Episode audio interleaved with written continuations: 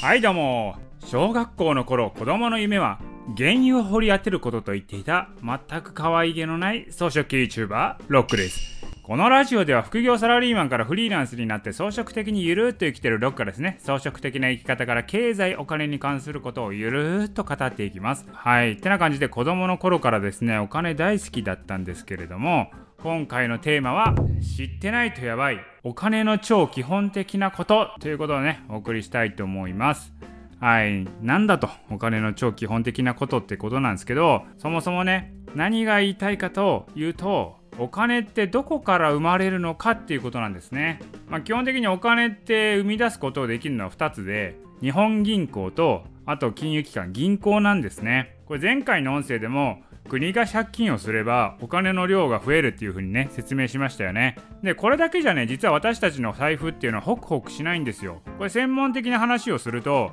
マネタリーベースとマネーストックの話になります。マネタリーベースっていうのは日本銀行さんが発行するお金の量になります。でマネーストックの方がですね私たちの財布を含めた市中に出回ってるお金の量になります。なので我々の財布をホクホクするにはマネーストックの量を増やさないといけないんですね。じゃあそのね我々の財布をホクホクするマネーストックを増やすにはどうしたらいいかというとこれはね借金をすることなんですよ。こう借金をするということによってお金っていうのは増えるんですね。もうその他にも一応給付金みたいな感じに国がですねお金を直接ばらまくことによってお金の量も増えるんですけれども、まあ、それは一応めったにないことなので基本的には借金をする。借金をしないとお金って増えないんですよね。これね専門用語でいくと信用創造っていうふうに言われます。だから借金ですねいわゆるお金を借りるっていうことですね。まあ、企業でいれば融資を受けるってことになりますけれどもその借金をすればするほど経済は豊かになっていくんですよ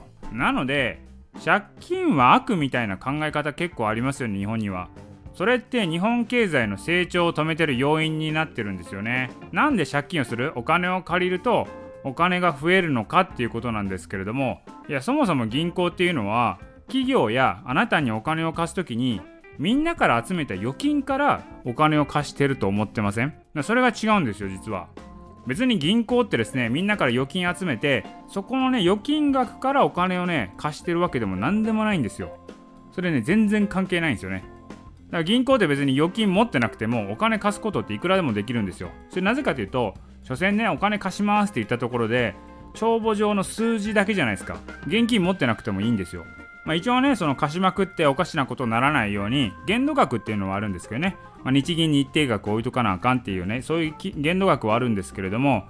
それでもですよ持っている預金の何倍ものお金を貸し出すことができるわけなんですよ。なので世の中のお金を作ってるのは誰って言われると銀行なんですよ。銀行ってね重要なんですよね。だから資本主義の中では銀行がいないとねこの経済成り立たないんですよ。まあなんですけれども日本の経済ってねなかなか成長していないじゃないですか今。でそれなぜかなっていうとやっぱみんな借金しないんですよね。あと企業も融資を受けないと。これ無借金経営している企業とかありますけどもあれね企業経営者としては失格っていうふうに言われるんですよ。なんか無借金で経営してるってなんか経営者としては優秀そうには思うんですけどもまあ実際優秀なんだと思うんですよ。優秀だから無借金で経営できるんですけど経済的なことを考えるとこれね何もね金融経済には貢献してないんですよ。無借金で経営するっていうことはお金を右から左に流してるだけなのでその差分吸い取ってるだけなんですよ。1円も金融価値を生み出してないんですよね。